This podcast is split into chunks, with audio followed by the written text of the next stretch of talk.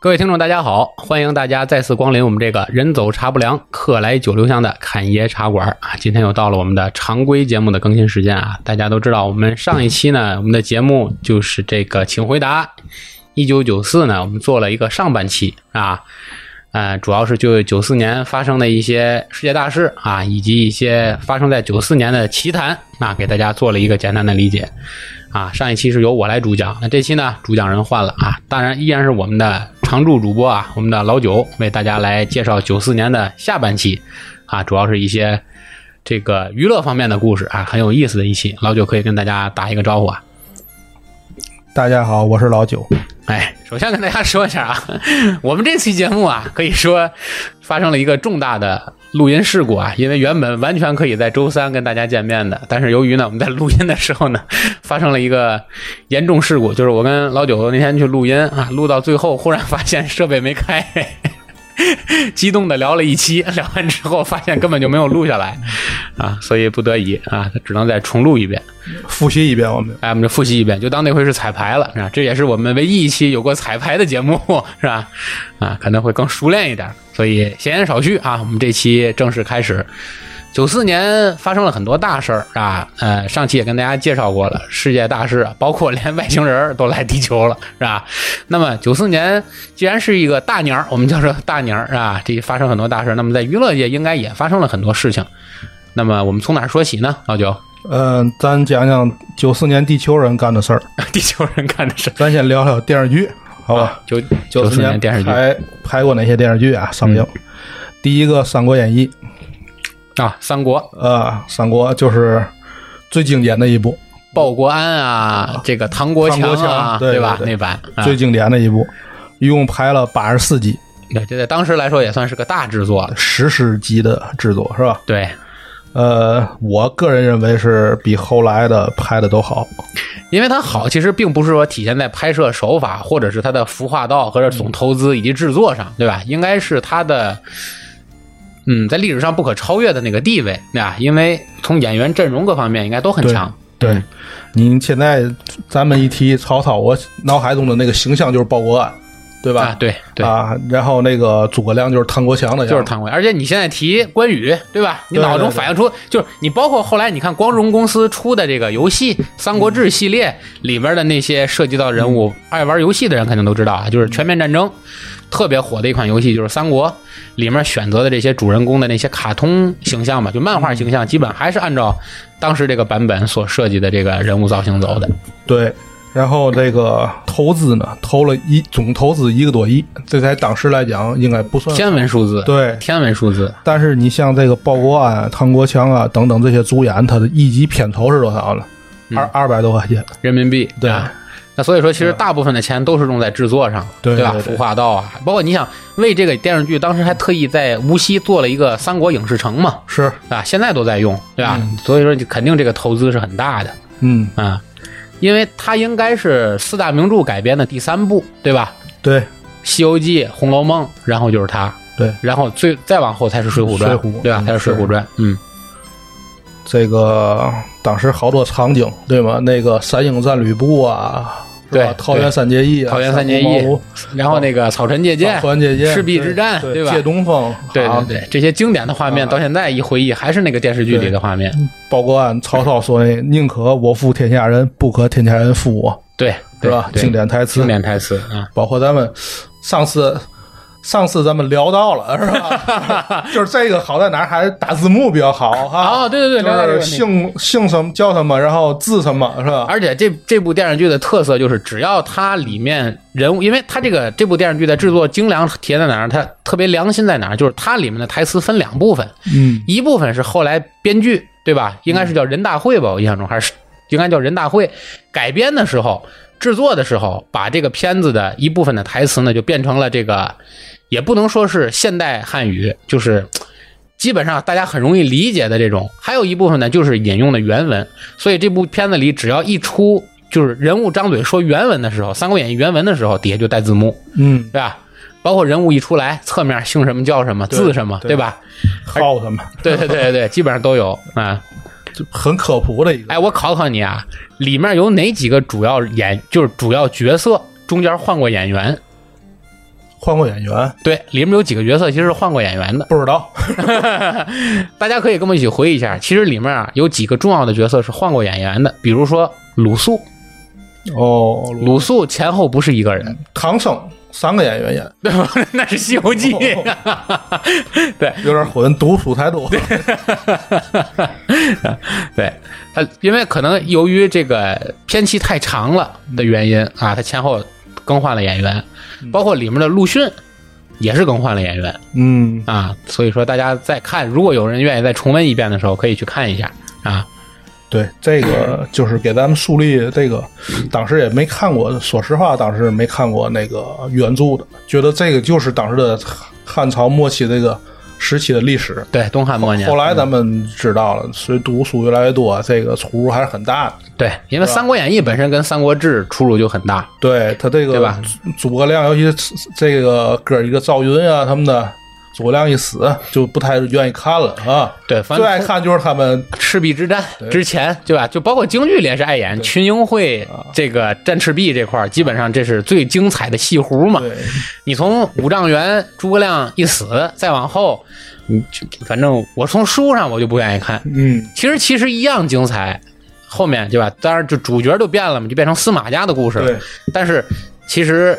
但是对于当时那个时代的人们来说，好像还是汉朝正统的那个观点嘛，对吧？就觉得没啥意思了。很后多人来就吴秀波的事儿了，是吧？哎，对对对对对，后来又重拍的嘛，大军师军师联盟嘛，对吧？啊，演司马懿的那，其实那主要就是描写的三国的后半本儿嗯，啊。嗯，这是我们聊的《三国演义》，还有一个就是主题曲，啊，对，呃，杨洪基老师，对吧？著名的男中音，因为中国男中音本身就少，嗯那滚滚长江东逝水嘛。嗯，太经典了，对对对对，有片尾毛阿敏，啊，对吧？毛阿敏叫什么？历史的长河什么的，那那那那曲子名儿我忘了，但是旋律很清 晰。反正就是经典吧，对吧？对，因为那个时代电视剧的这个歌曲都很经典，嗯，对吧？行，咱回忆回忆这三国，咱下一个，啊，下一个咱说个现代的，当时的一个浪潮，出国热的，北京人在纽约啊，是吧姜文对吧？啊，拿姜文拿绿卡都希望到美国那点儿，对，当时那一个阶段，一个是下海热，一个是出国热，嗯，对吧？很多人的梦想就是去外面挣美挣挣美金嘛，对不对？对，啊，因为当时汇率也合适，嗯，出国也没有现在这么难，对吧？拿个绿卡，所以说当时很多人都都都选择出去，啊，这个剧当时的投资是一百五十万美元，你看人都论美元了，在美国拍的是吧？对因为它主要制作应该就是在美国拍嘛，对嗯吧？你这个人员啊，这个往返，包括在那边租场地，可能这方面的花费会大一些，对吧？二十一集拍了，但是我感觉这个剧不止二十一集，我可能小时候觉得很长，其实只有二十一集。但是其实我不知道你怎么，因为同样是九四年的电视剧，这个电视剧在当时吧，好像咱没怎么看。我看的挺多的，因为我比你小嘛，反正我当时就没怎么看，我我看就是跟父母呃跟着父父母母爱看了看看对，对，跟着父母看了看。反正我印象中就是王启明嘛，跟他老婆叫郭燕啥儿来着？郭燕儿，对吧？两个人都是中国爱乐乐团的， no，对吧？本来抱着音乐的梦想到那边想指着这个音乐事业继续挣钱嘛，结果到那以后，改裁缝卖衣服了，对，被生活所迫，然后就开始，我记得王启明办了个毛衣厂，啊，对吧？后来俩人还离婚了，嗯对吧？郭燕儿嫁给了他那头的老板，对吧？嫁一老外，嗯，然后到最后，王启明又认识了他这个餐厅认识的这个这个阿春阿春，对吧王？继演的王姬演的啊他们闺女马小晴啊，马小晴，对对对叫对对，叫宁宁的宁宁啊宁宁，对，嗯，反正好像结局我印象中结局不太好，对吧？也是嗯也是逆那个历史的一个主流方向嘛，就是说，虽然这个出国了，可能挣钱了，获得成功了，但是可能你也失去了很多东西。嗯对，就跟这片子一开始说的那句话一样，就是说，如果你喜欢爱一个人，就送他去纽约，因为那是天堂；嗯如果你恨一个人，就送他去纽约，因为那是地狱，对吧？对就应和应和这句话了。这个剧的主题曲也很有名，刘欢的千万次的问啊，千万次的问，但是片尾曲我就没印象了啊。那英的报应哦，那英的是吧嗯啊？，这歌我也没太大印象，但那英还是 对，因为那英那个时代还没真真正特别大红大紫起来，对嗯吧？还是在北京混酒吧的那段时光了嘛，那阵儿出了嘛，山不转水转的。应该出了吧？应该就是前后那个时代前后啊。然后咱聊聊聊聊这个剧的导演郑小龙和冯小刚。哦，剧的导演是啊郑晓龙，是吧？郑小龙，郑晓龙应该就嗯第二导演是冯小刚就是《甄嬛传》的那个导演吧？对，说这个《甄嬛传》《芈月传》金所以金婚，呃，红高粱，刮痧，急诊科医生，出手就是经典，对郑对晓龙，对吧？渴望都是大剧。那其实冯小刚在这阵儿应该还算是打杂了，应该说吧，就还没这主要还是靠郑晓龙嗯，郑晓龙你看还有《欢乐颂》也是他的，哦，《欢乐颂》也是郑晓龙，对，还有那个《大沙把》，还有那个编辑部的故事，他是制片。那也就是说这基本上从九四年开始，就是九十年代对一直对持续到现在，这些经典的电视剧大部分其实还都是有郑晓龙的参与，对对吧？对，冯小刚大部分后面就以以电影为主了，是对吧？郑晓龙那不大院儿的也是啊，就北京大院那批人嘛，嗯对吧？等于冯小刚入门是郑晓龙带入的，他还不是后来认识的王朔，等于是是郑晓龙最早是冯小刚认识的郑晓龙，郑晓龙给他就是领进了这个艺术圈、演艺圈吧。嗯他做美工就是从郑晓龙这儿关系 进来。张艺谋好像也是从美工出身吧，对吧？嗯我印象中张艺谋也是做美工出身啊，所以美工这个行业出导演， 嗯，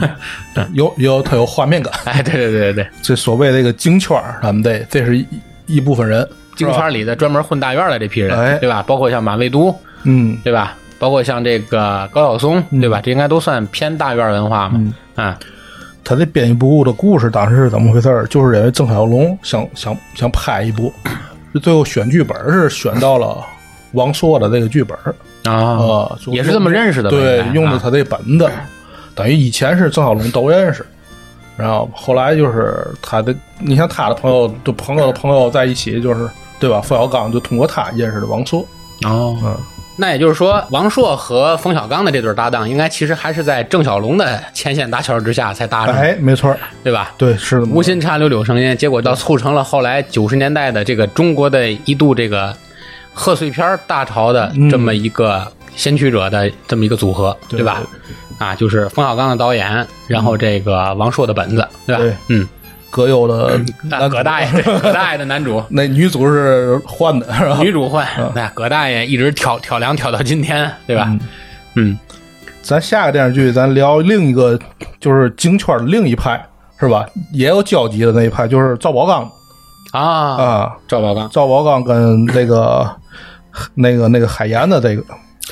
赵宝刚，我不知道你什么感觉啊，就是给我的感觉，赵宝刚就赵导演，他的特色其实正好和郑晓龙他们是完全不同的两个方向，观众群是不一样的，对，对吧？赵宝刚其实你。虽然你看他从九十年代就开始拍电视剧，嗯但是即使到他最新的几部作品，他面向的群落永远是这个世世这个时代上那个新兴人类，对，年轻对吧人？九十年代的时候，就是九就就是这个拍给当时的二十来岁人看的，嗯对吧？到现在拍的还是给那些 二十来岁人看的，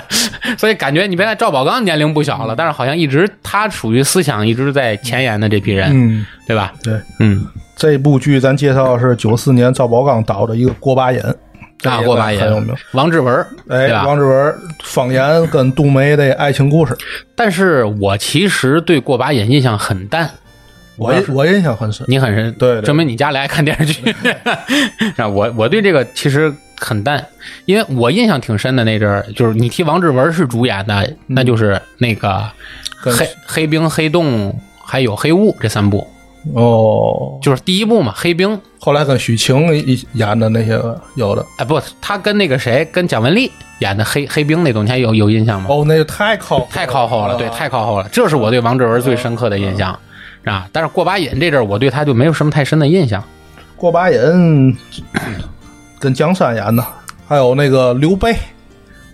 刘备是刘培，哦，刘哦，我知道最草早字演头一个哦，我知道，我最知道，早演《踢不停车》，我知道，我知道，我知道，就是啊，甲方乙方。我以为你说《三国演义》里的刘备了，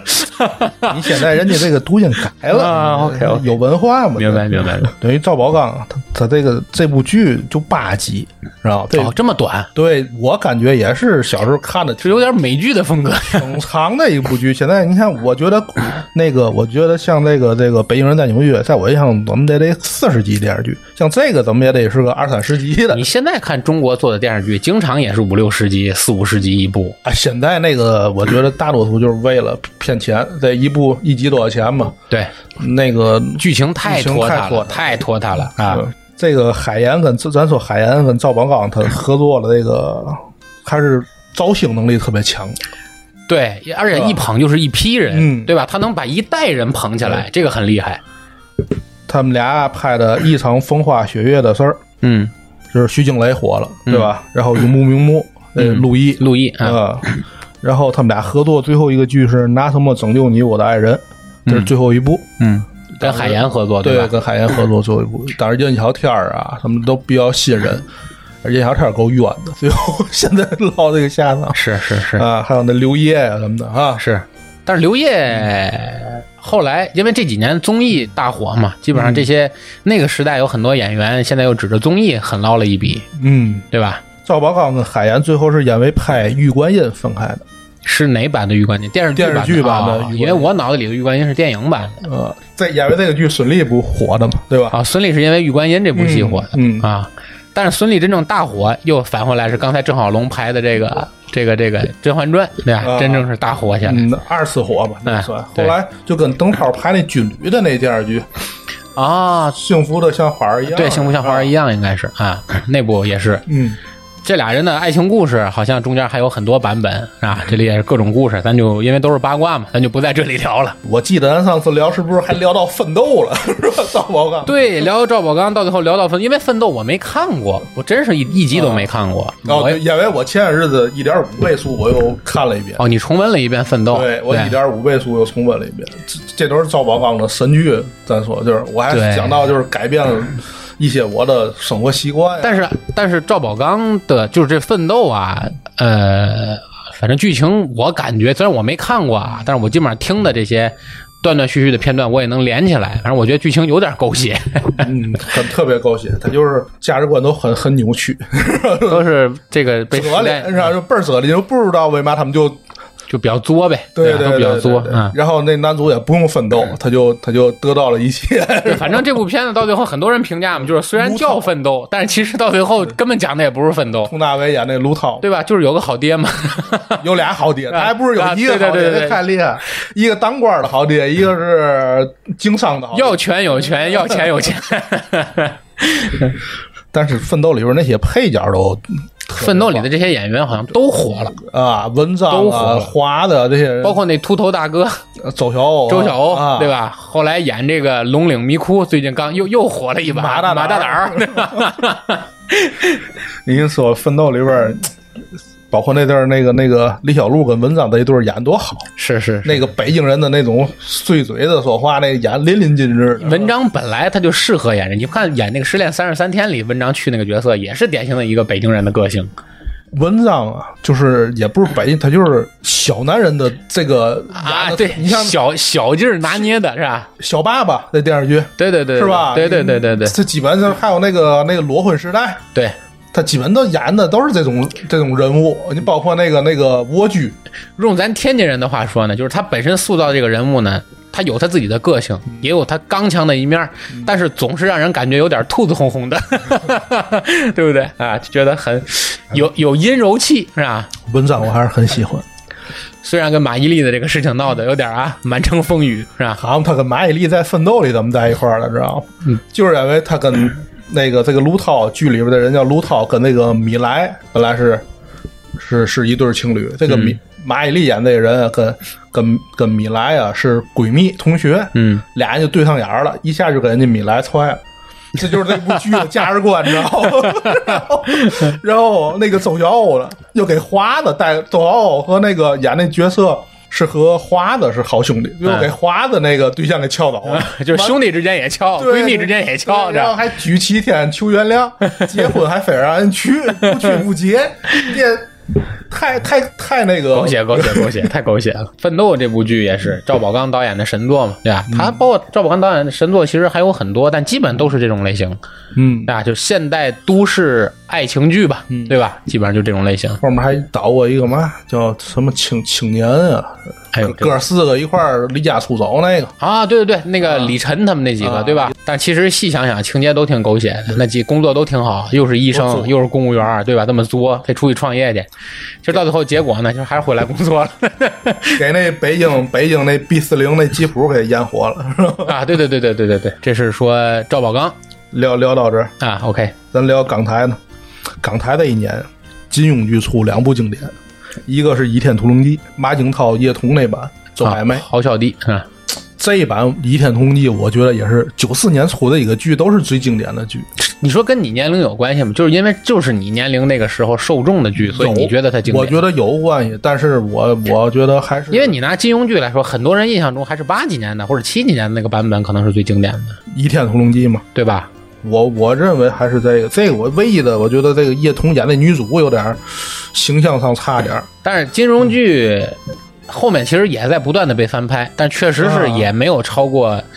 我不知道在后面的人这几就是包括这个九零后啊、零零后心里什么状态，可能人也不就是包括零零后也许就不看金庸剧了，或者对吧？但是好像在咱们咱们这个时代，九四年前后拍的这些金庸剧应该都是比较经典的。对，嗯像那个还有第二部九四年上的金庸剧就是《射雕英雄传》啊， 94射雕年版啊，那个朱茵和张智霖那版，嗯，朱茵是那个时代最火的嘛，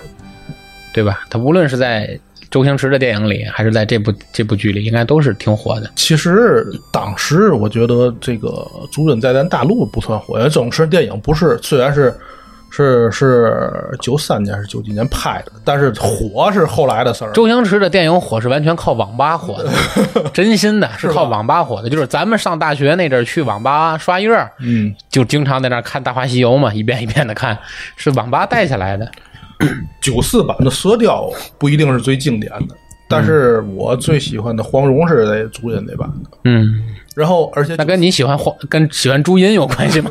有版有版啊，对，而且九四那版的配角，我觉得就是最经典的。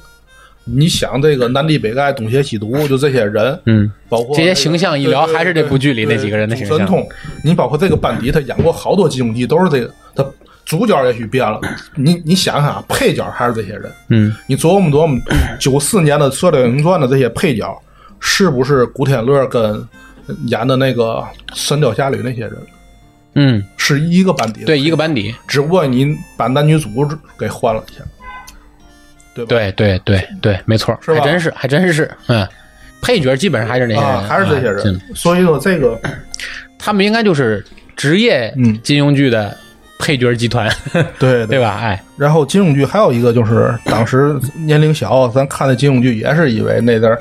那阵儿咱们觉得这个明朝的历史， 咱们都是因为因为那金金庸高就高在这儿，他不脱离，他没有虚构世界。他不自己构建一个那个，比如说外国那魔街，对吗？你包括最啊前一段最火的《冰与火之歌》啊，他都自己虚构一个一个一个一个价值观出来，一个世界出来，对，架吧空历史嘛。啊但是金庸剧是完全在原来的那个历史背景下，借助一些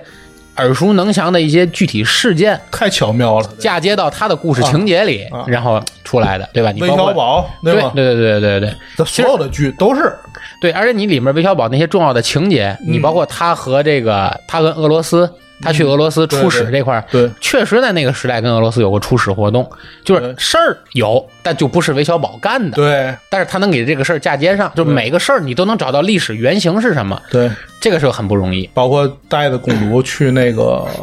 和亲对吧？啊跟那个那个那个吴三桂那边吴三桂对他，儿其实这些事情都是有，但嗯是但是只不过他在这个基础上又借机下单，对吧？啊借花献佛了，就啊就做出来更多的故事和情节反。清复明那对那对事儿对对对包括那个台湾的那个国姓爷他们家对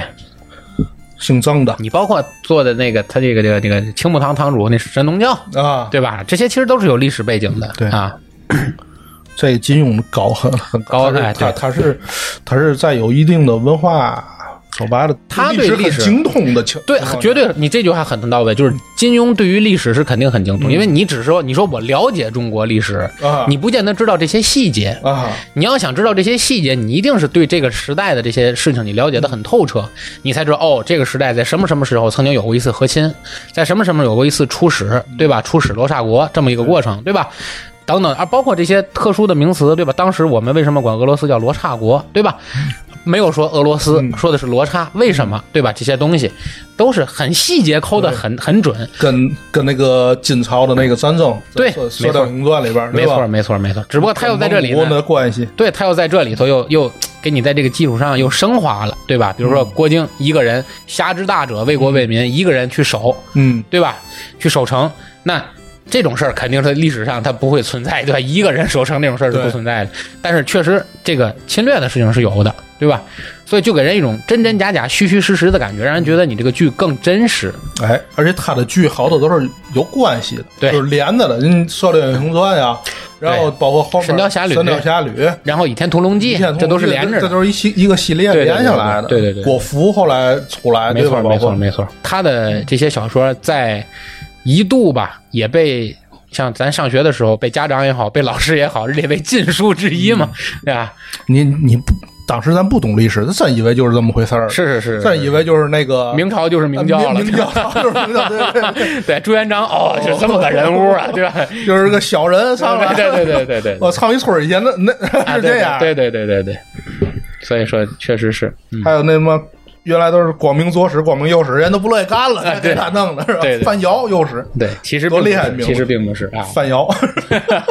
那是觉得这名字起的太厉害了。没错，这是说金庸剧，对吧？那个时代的两两九四年嗯拍的两个金庸剧啊，然后咱再说一个当年九四年特别火爆的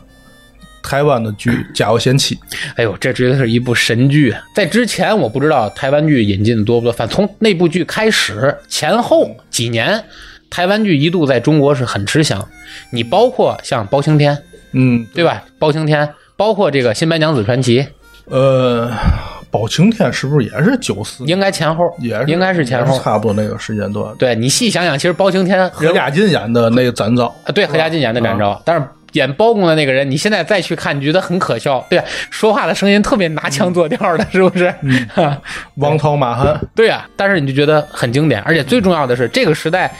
台湾剧进来之后，它的这些影视金曲嗯一直流传到今天，嗯，对吧？咱之前聊那《倚天屠龙记》，是不是也是启用大量的台湾演员，是吧？对就是港台合港台合拍，嗯，你像马景涛就是叶童，这都是台而且最重要的是，从九四年往后还引发了一个新的电视剧。当然，我们后面如果有有机会专题做电视剧的话，我们可以跟大家再说，就是香港和大陆联合拍摄电视剧的这种，后面又开嗯始一路。包括拍电影，现对在都好。对对对对对对对，一开始一开始就是，呃，有个大陆的女明星，什么客串一下是吧？有个大陆元素在里边对儿。后来就是大面积的这种，包括资本上的融合，对，它主要就是因为资本上的融合，造成了这种这种人员的演员的这对种。他们融合起来最成功的一部电视剧就是曾经有一度万人空巷嘛，《太极宗师》，哦，对吧？就是这个吴京的成名剧嘛，吴京啊，吴京的的成名剧刚出道，对吧？刚出道拍的第一部剧《太极太极宗师》，就是大陆和香港的合拍嗯剧嘛，多成功，对不对？咱聊这个家聊回《家有贤妻》，啊，这个印象深吧？是绝对深啊！其实是一部荒诞剧，嗯，何丽丽是吧？，对，纯喜剧啊，一个镯子引发的故事，沈公子光明嗯 光明左光明左使，阳对对，我看那个是总 跳戏，杨逍，我是先看的《家有 贤妻》，后看的那个那个《倚天屠龙记》，然后我看那人，我就不像个 大侠。就就还是那个样儿 啊，二溜子二溜子一样，对啊，包括里面陈天贵，对啊，翻鼻孔啊嗯， 这个真是，然后后来他还出了一系列的后续的这种续集，呃，对，《家有嗯仙妻》拍过续集，包括对于这个还陈有天一个贵的闺女，对吧？她对女儿的长大了以后变的故成一事，块小镯子了。啊嗯对对对，，带就是碎镯子不碎了嘛，对吧？但是后面再拍续集，我就不觉得不如原来好看嗯了。但是沈公子在后面那部里还是出演了，又演了一个新的角色，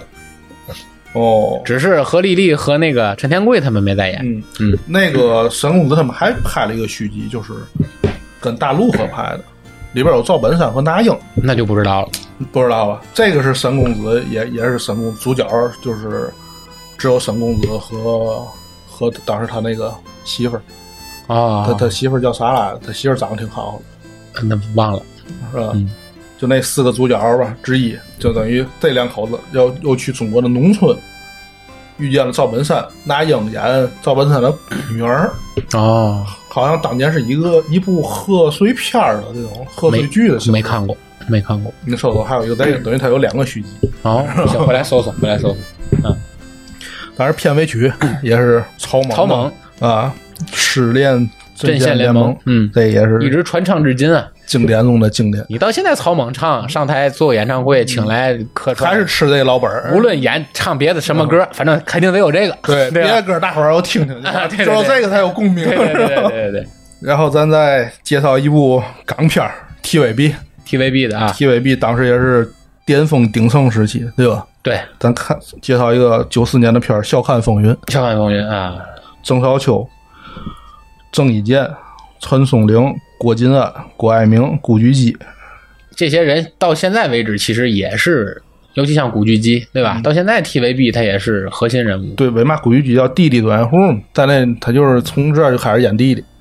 嗯他叫宝文龙、宝文凤啊，是宝文嘛？他正哥仨他们家这个老大就是郑伊健对，古巨基就是演郑伊健弟弟。但是我对这部剧其实印象并不深。你要提郑少秋，嗯我脑子里反映出第一个肯定是《戏说乾隆》，啊，然后就是楚留香，楚留香对，嗯别的都没有什么太这深个刻的印剧象。我印象很深，然后我以前特别爱看 TVB 的剧 TVB 九十年代对九十年代，代 TVB 就是独领风骚的年代，哎但是后来 TVB 的质量就越来越下降越对多，对对直到前几年那个《使徒行者》啊，着实又火了一把，但再往后又不行了。在这里我们可以聊一个话题，就是你到现在看 TVB 剧，嗯，你是要听国语配音还是听粤语原文，肯定国语配音啊，对吧？嗯，但是我不，嗯姐姐呢也是国语国配语音，配音啊，但是卢小姐一般就特别爱听粤语粤语版，她觉得就是嗯没有那种隔阂感。但是对我的感觉，我就听国语配音。因为我我觉得这个国语配音的人对于人物很固定，就是我给古天乐配，就一直给就是这个人，对，你换一个人配，我就觉得不不是他说话，对吧？对你就包括周星驰一样，啊就是古那个石斑鱼，你换另一个人配，我就觉得这不是他说话，嗯啊，刘德华就是你看《天下无贼》里刘德华换个人配音多别扭，对，吗你就觉得这不是他很，好的一部剧，最大的这个就是刘德华就是配音的败音，笔，对，就是配音，嗯所以说就被固定了，对吧？就是被固定了，所以对包括到现在我也是，你看，包括看 TVB 制作，无论是电视剧还是现在的港片儿，嗯你就得是国语配音，嗯就是这个时代留下的一个烙印嗯啊。下一个咱说个美剧，美啊剧，呃，《老友记》开播九四年第一季第一季对啊开吧播，？开播，但是其实我不知道你什么时候看的《老友记》，我真正接触《老友记》就已经是高中了，我也是很后来，而且我《老友记》没系统看过，我是整个看了好几遍，一集不落看了好几遍。然后《老友记》谁给我推荐的呢？就是现在还依然被困在这个墨西哥回不来的陈博士给我推荐的， 啊，当时还没有像现在这么方便，就是什么优酷啊或者什么打开就可以一集一集看，当时还都得下载找资源，是吧？当时下载还没有迅雷了，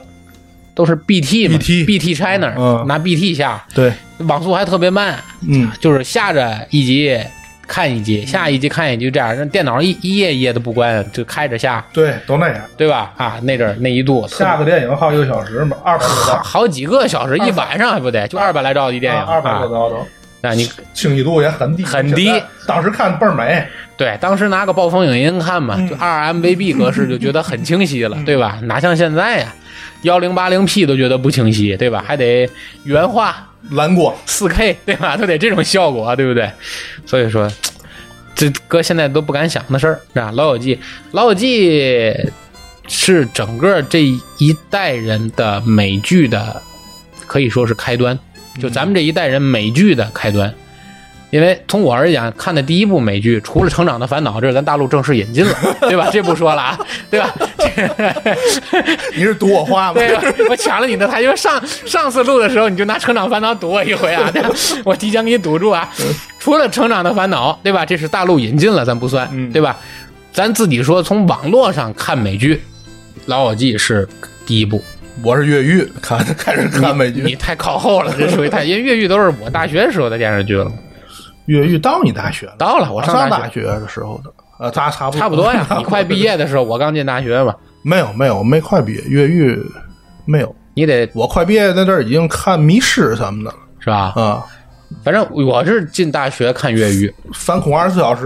后来就看那些。 《反恐二十四小时》，我高中看的好吧，啊，你想想。反正我最早是看的越狱，那嗯你看的美剧比较晚，我接触美剧比较早的就是，呃，《S 档案》嗯，呃，《老友记》这不用说了，档案嗯也倍儿棒倍儿棒。啊，倍儿棒。那十季还是十十一季看全了，S 档案》呃，《老友记》，然后这个越狱，这都是当时著名的这前几部嘛。到后来迷失什么的，我就我那阵儿都已经过了美剧的那个瘾哎了。那个就是也是前好多年的那那像那个《绝命毒师》啊，绝命毒师，哎啊呦，也特别棒。最近又火了一个叫《无耻律师》，啊，还是还是那个嗯导演，还是那个编剧做的，嗯差不多风格也很棒，《绝命毒师》真是很棒。到现在美剧的几个接近满分的神剧，前几名还是《绝命毒师》。嗯，还有那个我前几年一直在老白那纸牌屋， 纸牌屋是这样，嗯纸牌屋是主角啊。自从有这个丑闻以后，不就换了嘛，嗯对吧？杰森史派西吧，是叫是他是叫这名儿吧？我忘了。忘了我也忘了。啊，自从换了这个角色之后，由就是就变成他老婆当总统了嘛，就一下就这片子质量就下去了。我都没看到他老婆当总统，我就不看那了。你应该就二三季吧，对，三季三季，对吧？二三季啊，再往后就是他主角爆出丑闻来以后换主角了，嗯就是变成他老婆做总统了，就这个片子就一落千丈嗯，啊，就完了。当时这绝对是神剧，而且这是。有美剧的一个新特色，就是打破了第四面墙嘛。经常他会聊着聊着天，跟观众聊两句，啊对，对吧？有点像那个死侍那种风格嘛，对吧？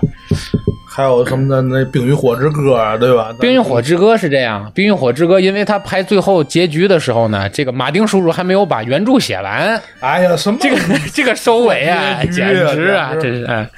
这个太失望了，嗯太失望了，最后一部简直了，哎呀，这很多网友呼吁大家捐钱重拍嘛， 让啊重拍最后一部，啊，这个这个剧最吸引人的地方就是你不知道谁是主角，啊前面突然把主角给写死，所有主角都要死，对不对？最后他怎么会活呢？你怎么对觉得？对对对对，这个东西简直就是难以理解。最后一步是真是理解不了的，理解不了的、啊！这是，但是《老友记》的经典是，而就是到今天为止也是一样的。包括前一段乐高还特意出了一个《老友记》多少周年纪念的那套嘛，一个乐高的摆件儿，就是他们在那个中心公园嘛，Central Park 那个咖啡厅几个摆里头，那个场景都是原来还原的。嗯，那当然还着着实又为这事儿火了一把。那几个演员其实后来也挺出名，对。每个人也都演了不同的电视或电视剧或者电影。你像那个最火的是 Rachel，里面演 Rachel 那个，对 吧？中国的《老友记》《爱情公寓》那几个演员不也？啊，对对对对对对郑对孝贤啊什么的，对对对也对，挺火对，也是很多人说这个《爱情公寓》就是照抄《老友记》嘛。抄多好。其实我觉得是，你看最最后一部他没没抄，水平就不行。哎呦，我都不耐看了。当然跟这几个最后主一角缺失也有关系，嗯，我觉得主要还是他没抄《老友 记》这个剧本就不行，哦那些啊梗就不好，不好剧本就笑不行啊。但是都说他抄，其实我觉得抄的挺巧妙，人家没照搬照抄。就是我他融入了现在的生活，就是大伙儿还看怎么了对你有结合为什挺么好就你就得而骂人且，没错，而且你看啊，就是受众群体不一样卷福很著名的一个人吧，啊他怎么火起来的？拍福尔摩斯，啊。那福尔摩斯算抄 吗？也算抄啊，但人融合到现代社会里嗯了，人现代版的福尔摩斯，对吧？巴斯克维尔猎犬、嗯血字研究都是按照原来的那个模板拍，但是现在的新故事不也一样是经典吗？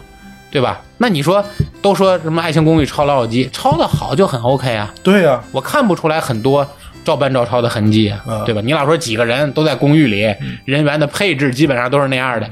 这可能也无所谓。你但你说那个前一度最火的美剧就是那个《Big Bang Theory》《生活大爆炸》，啊，它算不算抄《老友记》呢？嗯。对吧？你你你也算也有质疑吧？而且还有一个就是， 咱们在这儿聊《老友记》，其实你真正正真正看过《老友记》，咱没引进过。我觉得百分之九十九的观那个咱听众是没看过《老友记》的。我个应人该觉得大部分人看过，我我觉得应该不大是部分不人看是不过。是，这种美剧的受众面还是小。美剧它不像咱们刚才说那些《三国演义》啊，包括什么这些咱电视台播过的剧，这种这这种就是这跟咱这这跟咱普遍观众群平均年龄偏大有关系吗？ 不是真的。我觉得大部分百分之九十的观众还是没看过，就是但是《爱情公寓》大部分人看年轻的都看过，嗯对吧？电视播嘛你你你受众肯定就不一样。嗯，这个我觉得就是但是我觉得啊，《爱情公寓》最后一部，我觉得最大的遗憾就是这些我我特别喜欢的主角们都没回来。你比如说光谷神奇，你回不来了，那已经鄙视《爱情公寓》了。那那个，我觉得他有点过。你没《爱情公寓》，谁认识你呀？对吗？对你不至于鄙视，你有个小情怀就可以了，你可以，对吧？客串一下也行，啊你过来走个场，就毕竟这是你成就你的一部剧嘛，就对吧？？啊，没有关谷神奇，没有唐悠悠，嗯，对吧？没有这个这个这个这个上回就没想起他名字来的这个演员李金铭演的那个角色哦，美嘉，美嘉有啊，美嘉啊，美嘉回来对美有美嘉早就回来有了，美嘉嘉对有对一对对第二季没那个拍谁婉瑜没来，啊，婉瑜展博没来，对，曾小贤是来了，但是没怎么露面儿，对吧？就几个镜头，嗯，还有那个第二部那女主来了，叫嘛来的？每个第二部的女主。长得跟我们一同学倍儿像，一个哎我哪知道你哪个同学？ 反正就这几个大主大主角没回来，我觉得挺遗憾的。而且新添的这几个呢，什么诸葛大力等等这些角色，反正我觉得，嗯，没有满足我对这部剧的那个要求，就是你笑不痛快，对他们的那些个点，你就是、呃、有点儿象征性的，就是嘴角上上扬一下就完了。对对是吧，对，因为你想的，我我现在回忆起来，原先的比《较爱情尬公寓》里，那些点那对些梗原先的《比较尬爱情公寓》里的很多梗真是很经典。我到现在印象中，就是包括那个曾小贤上《你的月亮我的心》那个电视版，嗯，然后他们几个人在屋里玩那个桌游，嗯停电了玩桌游，就那个那个情情节，我经常拿出来重看，其实你越看前面第一季、第二季，他们的演技很生涩，很因为他们都还没毕业了对那阵儿应该很生上涩，戏但没毕业是你就啊觉得这这几个孩子在一块儿演了一个小品式的这个电视剧，特别特别好。而且他们在逐渐成长起来，对嗯为这个事儿，对吧？你就跟他一起成长，那就是你的青春，觉得对不对？那最早我觉得这个吕小布演一个情圣，我觉得他的颜值不老高的呀，你知道吗？就最早看挺对别扭，但是后来觉得，哎，越看越觉得就是因为吕小布的角色其实就是 Friends 里的那个谁嘛，那个那个那个那个 Joey 的角色，嗯，对吧？Joey 的角色，所以这个呃他基本上每个人物都能套到这个原来的这个 Friends 里的角色里去。但是其实我觉得不亚于《老友记》，也是一部经典。对不同人的不同青春，对对对，吧？你这。有看这个的很很很很感动，有那个《爱情公寓》陪伴你，但虽然这部《爱情公寓》和我梦想中能给这部神剧画句号的那个剧差差距太大了，但是我依然最后几集没看。就是说《爱情公寓》要拆迁了，几个人开始玩情怀这块儿了，往后我就没再看，因为我还是不想让这部剧终结嘛。所以在我心里它没终结。你包括这个《Big Bang Theory》《嗯，生活大爆炸》最后几集我也没看，啊，就是我觉得太经典的剧我都没看。你你最后这一步啊，就是曾小贤跟胡一菲腻乎了好几步，就是在不在一块儿分分合合，分分合合，最后对吧一步领证了。直接领证了，这也太对哎呀就没意思了这设定没意思了太没这这一下这个悬念就没有，对这而整部剧的最大的悬念对对，不聪 明，这编剧后来不聪明，嗯，这是我们聊美剧扯出来的这么一大堆话 题，对吧？啊，电视剧聊到这儿，行，OK 咱聊聊聊聊九四年神一样的电影，《啊，九嗯四年神电影可是太多了，上帝想看电影》那一年是吧？对，咱咱那个上期也说了，评了几个奖， 评奖对对对，奥斯卡的外国的一个电影，咱评了几个奖，老九嗯奖老九奖的，第一个，咱从最大的这个这个 人气最高的电影开始聊呗，对吧？ ？OK，嗯，肖申克的救赎》豆瓣评分到现在接近满分，九点七豆对瓣吧儿？啊啊，，到现在也是豆瓣评分排前两名，这个我觉得最佳剧本儿，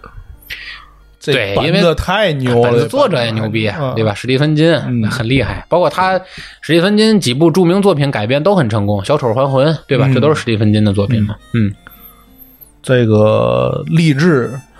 这种这叫真正的励志，对这叫真正的励志，对最解气的就是我跟你说啊，这部剧到今天为止，只要是我工作上觉得压力大，或者是内心深处就是哎呀，就是那种郁结的情绪、奋斗，就是实在自己排解不开的时候，嗯我就看一遍这个。就直到他在深夜里闪电中暴雨滂沱，从泥泞的下水道都是都是你的粪便，啊爬出来，然后在那个闪电一闪一闪之下，就裂开自己衣服获得重生，然后那个那个画面太经典了，太经典了，你就觉得释放啊了，而且到最后就是这个老朋友从狱里释放，一步一步按照他留下的线索，对最后在一片碧蓝的大海边看到了白色的沙滩，对吧？嗯两个老友重逢的那个刹那，你会觉得这这人生啊，真是特别释 放，这个智商，太牛了，对不对？而且所有欺负过他的人都得到了报应，对对吧？包括他留下那部圣经里面，他把那鹤嘴锄放在那部圣经里，打开那圣经第一页，典狱长，正如你所说，救赎就在圣经啊中。你打开是那鹤嘴锄，哇，太牛了，真是不得了。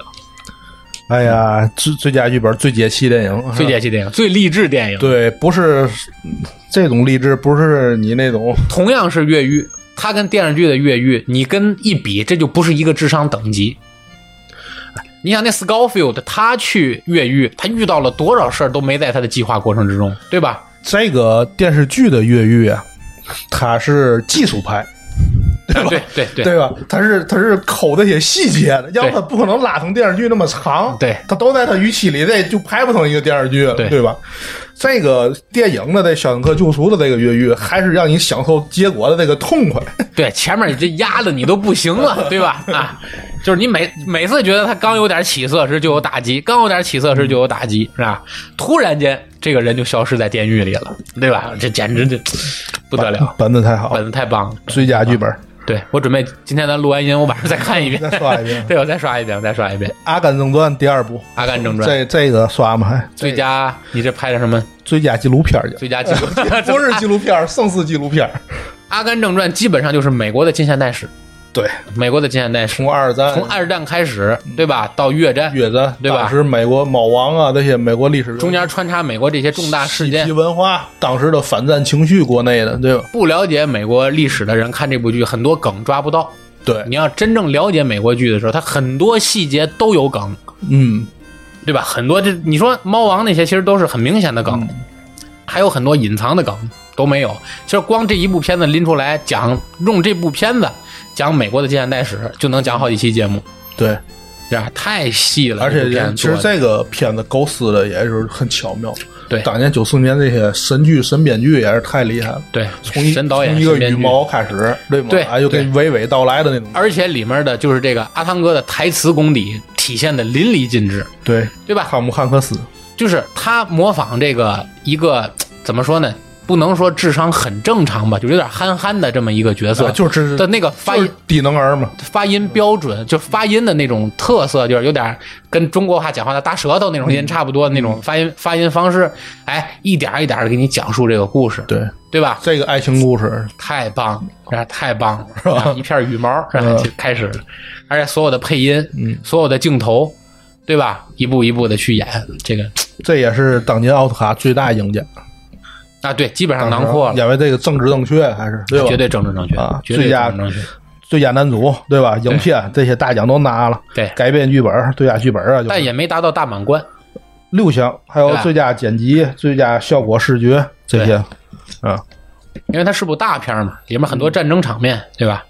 确实也是最佳演，导演等于这几个男主导演，然后最佳影片，对对吧？最佳剧本这几个大项，除了女主没拿。嗯女主演这个这部剧是淡化了，是对吧？对相对于来讲，对对对，对没有没有大女主，嗯，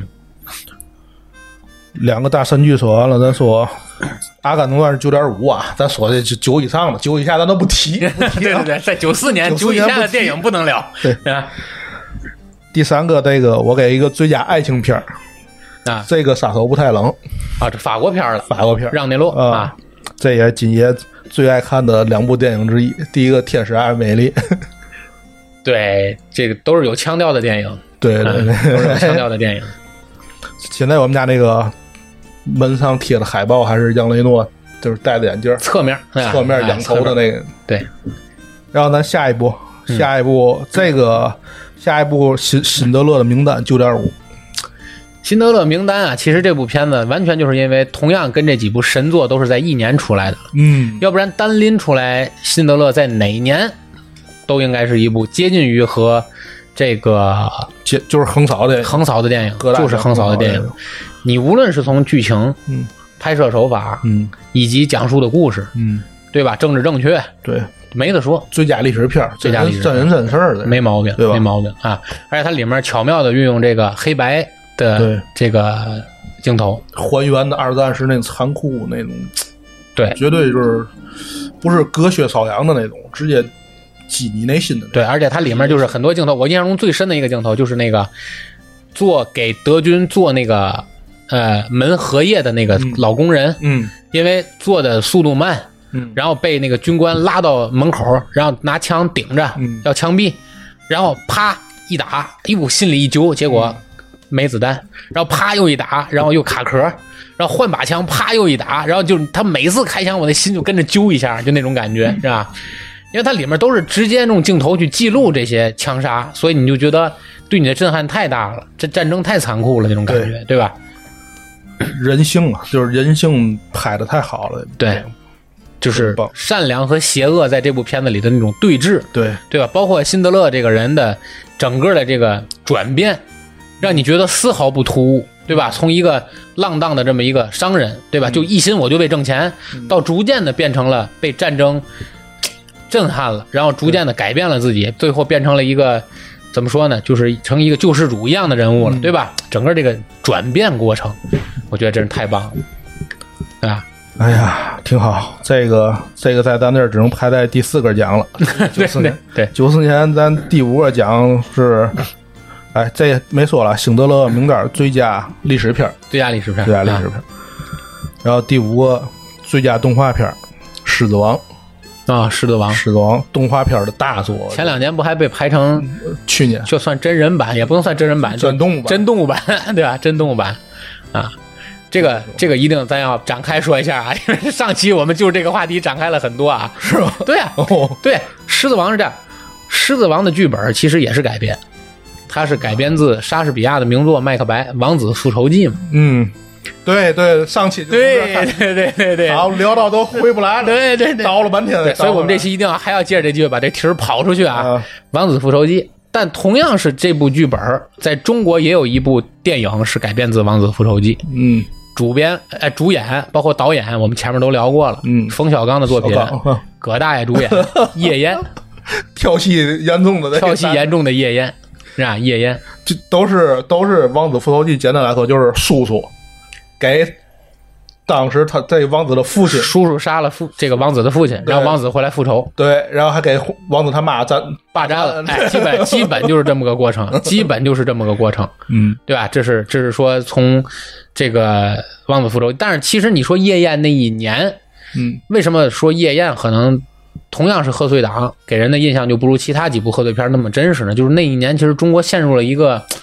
嘖片面的追求视觉效果和大片的这么一 年。从英雄开始就开始拍大片儿，这几个英雄、夜宴、嗯无极极，对对吧？那你你没没拍过大片儿都你都不好意思，在中国你号称大导演大导 演，对嗯对吧对对，你包括无极，对吧？陈凯歌导演，你拍，拍成了个笑话，对，你其实陈凯歌其实手下拍过的电影经典很多，你包括最经典的《霸王别姬》，嗯对吧？因为这跟陈凯歌本身他自己的出身有关系嘛，因为陈凯歌本身就是在著名京剧大师梅兰芳家长大的，嗯对吧？从小就受这种戏曲的熏陶，所以他拍的经典的片子，包括后来他拍《梅兰芳》，就黎明版的那个《梅兰芳》，对吧？他拍的还是以就是京剧作为背景的嗯这种故事，嗯去反映出来的这个塑造的人物就更深刻，对吧？而且给人那种韵律，就说白了，我们看电影的这个腔调就更足。但是你反过来，他去拍一个大片儿，你说他拍《无极》，哎呀，真是无法评价，对吧？呃，包括后来的什么《道士侠三》啊，《妖猫传》，我觉得拍的都就都是不是他的电影，我觉得你我都已经对不上这这种，就陈凯歌竟然还排过《霸王别姬》，对吧？陈 凯歌后来这些电影的水准一度就是有好多绯闻，就说这个《霸王别姬》不是他拍的，他拍不拍那么好，这个是他父亲帮他拍的。其实很难想象这个导演经曾经还排过嘖什么《霸王别姬》这种，就是因为他后来电影这些有失水准吧，让人觉得《霸王别姬》都不是他拍的。是有这种感觉，真是有这种，你就觉得这怎么可能是同一个导演拍出的作品呢？《霸王别姬》每一个镜头，尤其这节目就是《霸王别姬》一开始，啪一束光打在剧场里。就这种感觉，你说你后来想想有什么《道士下山》《妖猫传》，你你你对不 上，你能理解吧？就包括无极里，对啊吧？拿拿风筝把人当风筝在那儿上飞，我就觉得这这怎么对，谢霆锋那对对对搞笑， 来来大拇指，大拇指 棒，对棒棒的。对，所以我就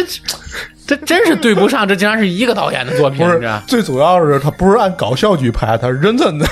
对，他是认真拍的，对吧？你就太觉搞得笑，认真地他拍。认真起来 太搞笑了，对吧？这个和他的以前的合作的编剧有很大关系。芦苇，哦，芦苇，芦苇，他的啊以前的编剧是芦苇，包括《霸王别姬》这些，后来就是他这个张艺谋啊，太爱插手编剧的事儿了。你就干好你导演的你事儿。说是陈凯歌哎吧，陈凯歌啊，不好意思，陈凯歌太插手这个这个编剧的事儿老了，爱给人改剧本。对，导致人家就是也不跟他合作。对我写的东西，你老给我改，哎改到最后不是我想要那个东西，我就不给你写你了。看后来他不跟陆伟合作之后，他这个本子就一一落千丈。对你对都是他。你现在那编剧那栏里总有陈凯歌那陈凯歌的名字，嗯，然后他就是干好自己的工作嘛，这不是你擅长的领域，你那个有的导演也擅，确实有的导演他，有的导演对他对他擅长，但能是写能能能像对像那周星驰，对好多本不就是他自己写自己拍的，对，但是陈凯歌确实，你从后面这几部片子里看，他确实也是嗯不太擅长，嗯不太擅长啊。反正他后面这几部，包括什么《妖猫传》，我都没看过，嗯。我都没看过。我觉得哎，还是留着心里美好的那个《霸王别姬》的印象吧。对，从那个芦苇，咱不就倒回来了吗？是吧？嗯，芦苇倒回来，咱九四年有个芦苇的编剧的片儿，咱一会 儿说。对对对，转回来了，转回来了，嗯转回来啊，转回来了，转回来了，转回来了。OK，上回也是这么转回来的啊。对对对啊，我们为了保持和上次录音基本一致，不给大家漏内容， 那我们一定要跑题儿都要跑一样的，对不对？嗯，OK，我们在这里再为大家导一遍，因为我们在上一期失败的录音里头，我们为大家导了捋捋了一遍我们这个巨大的跑题儿，对吧？我们是从《狮子王》开始跑出去的，对，由《狮子王》聊到了莎士比亚的《麦克白》，由《麦克白》聊到了中国改编自《麦克白》的电影《夜宴》，由《夜宴》聊到了那一个时代的大导演的大片儿，有《夜宴》，有《英雄》，有这个《无极》由《无极》聊到了陈凯歌，由陈凯歌聊到了他他的这个编剧芦苇芦苇，由芦苇，我们后面还会再转回来，回到九四年啊，这是我们的跑题儿路线啊。 呃，咱还说好莱坞最佳导演，我给那个昆汀，啊，昆汀啊，九四年他上了低俗小说，昆汀的特点就是一出手，第一步就是极极巅峰，人生的巅峰，往后是一步不如一步。后面也还行，被解救的汉格、莎斯比尔、无耻混蛋这些个吧，反正就是你在今年的好，那去年的那个那个好莱坞往事，我就觉得大失所望。一开始好莱坞往事还说要上在咱这儿，后来也没上，是因为疫情的原因吗？不是因为李小龙的原因，哦他他不是那个丑化李小龙，然后李小龙的就是家属没同意，就告他嘛，然后就没在咱们国内上映。明白明白，就是特别期待，后来没上，我特别失望。然后我一看片儿，后来我不觉看就不得，看了啊。哎呀，反正我觉得一看啊，还是昆汀的片儿，但是这个他已经这个讽刺的他他的那些特点，就是这个辛辣的味道已经没有了，已经从一杯烈酒变成一杯啤酒了。 我只能那么说，对吧？但还是有一些血腥场面的，最并后不像凯歌导演，有一杯啤 酒已经变成一杯白水了，是吧？嗯这个确实，因为昆汀，我也是很喜欢的导最演。爱还是低俗小说。哎，昆汀确实是，昆汀确实是我比较喜欢的导演之一，是吧？他的每一部作品都很成功，但是确实水平可能因为他一上来的第一部太高了，对，太高了，所以他后面人生中最大的敌人就成了自己。对，而人往往目标如果是自己的话，又往往很难超越，所以就呈、呈现了这个这个情况。但是九四年他还是最好的他，啊年轻的他是吧？记住九四年的昆汀吧，啊，昆汀·塔伦蒂诺是吧？对，行，咱再说下一个，下一个，呃，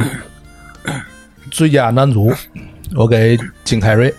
啊，咱跟周星驰一块儿说，因为都是那九四那时代嘛嗯年，九四年都是比较 高产的喜剧人。对，金凯瑞九四年上了三部片儿高产，真高神产，神探飞机头》《阿呆与阿瓜》《变相怪杰哪个都很经典》，。每一个都很棒。而且“变相怪杰”这个名字后来还被这个星爷的电影《百变星君》有很多对翻译就叫“变相怪杰”，对对吧？周星驰当年出了是《无敌破坏王》和《九品芝麻官》，也很经典。很经典，但是相对来说应该《九品芝麻官》更经典一点，对对对因为在大陆好像上的也比较多嘛。然后就是中美这两大笑星，都是无厘头风格。周星驰更无厘头一点，其实要跟他比，我觉得，嗯不知道你的想法我我认为是金凯瑞更无厘头一点，是吧？金凯瑞的面部表情更无厘头一点。就是周星驰他还是剧本儿，对周星驰无剧本儿对是那剧种无厘头在剧本儿，对他的动作更无厘头，金凯瑞那个面部表情啊、他的那种表演肢肢体语对言他啊、表演更加无厘头。对对，而且他们都是从龙套多起。金凯瑞也是经历了好多年，就这种跑龙套，就是龙套演员。九四年是他火的第一年，当然周星驰就已经九九四年当时之已经前就开始经已经火起来了火了几年了。对，但是他们的经历也是特别相似，最后他们到现在的这种生活状态也很相似。偏抑郁了也，吧对也偏抑郁了。周星驰还比金凯瑞好一点，金金凯瑞现在但是我也明显感觉到星爷火了一辈子吧，也理解拍了这么多部经典的影片，到最后其实也有点黔驴技穷，确实也黔驴。你包括后来他不再做主演拍的这两部《西游》，嗯，第一部《西游》和第二部《西游》就完全不在一个水准上了。不是第二部不行，第二部水准要低很多。对啊，就是就我这这两部《西游》完全不在一个水准，第一部确实演员也也给力啊，，黄渤啊，文章多， 舒淇对吧？真的很厉害。黄渤那那个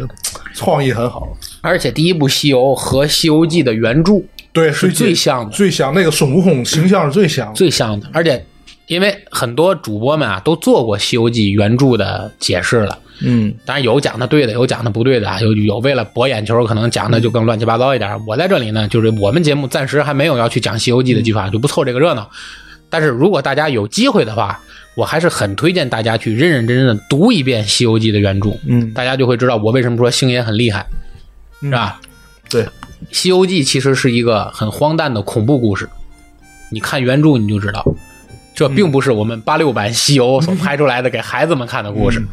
而且它里面所蕴含的这些尔虞我诈，所蕴含的这些人性本恶，真的是只有读原著才能读得懂，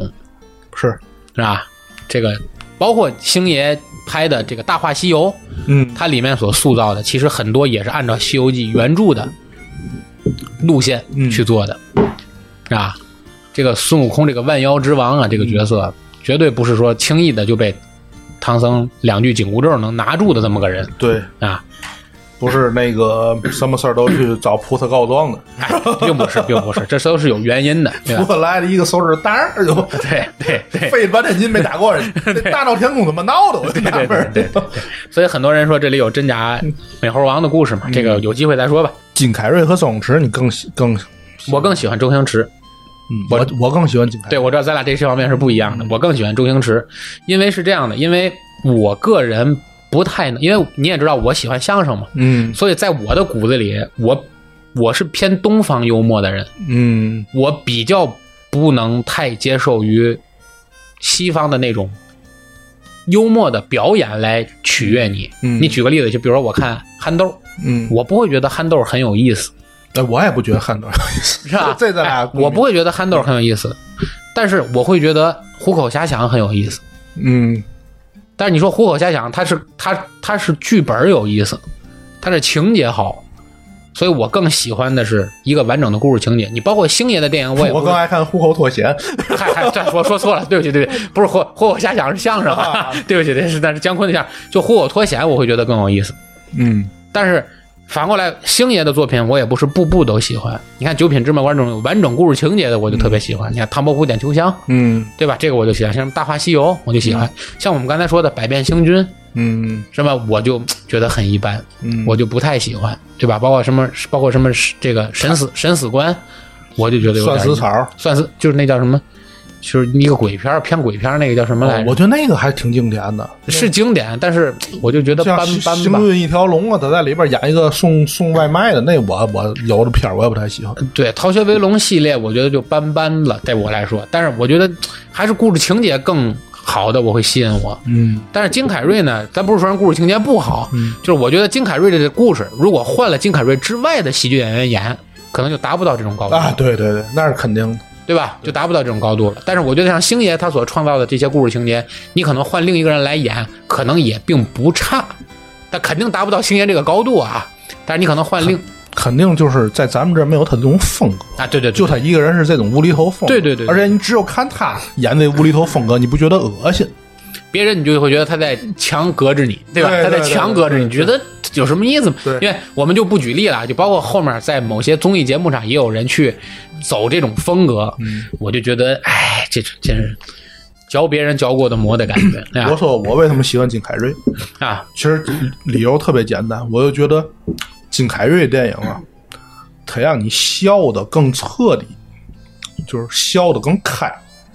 啊，哎就没有一点隔靴搔痒的那种感觉，纯纯的快乐。太纯纯的快乐，啊就是纯纯的快乐就是你看完它，就是你绝对，你比如说累一天了，你看一个金凯瑞的片儿，你就嘖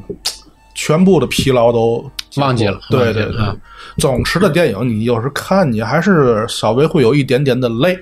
金凯瑞那个真是对对对对吧对，因为就是我刚才说的嘛，我是看情节的，嗯，对吧？我更注重于它这个喜剧的情节。所谓用相声讲话，三翻四抖是不是全？嗯喜剧结构是不是完整？嗯，对吧？明白明白，我知道你说这意思、啊。这是我们对比了九四年的两大喜剧之王、嗯啊，金凯九瑞四年的咱这个国外片儿，我再提两个啊，提两个咱截一下。是九分以下的吧？呃，那也得八点好几的，那有点好奇的，嗯对吧？生死时速，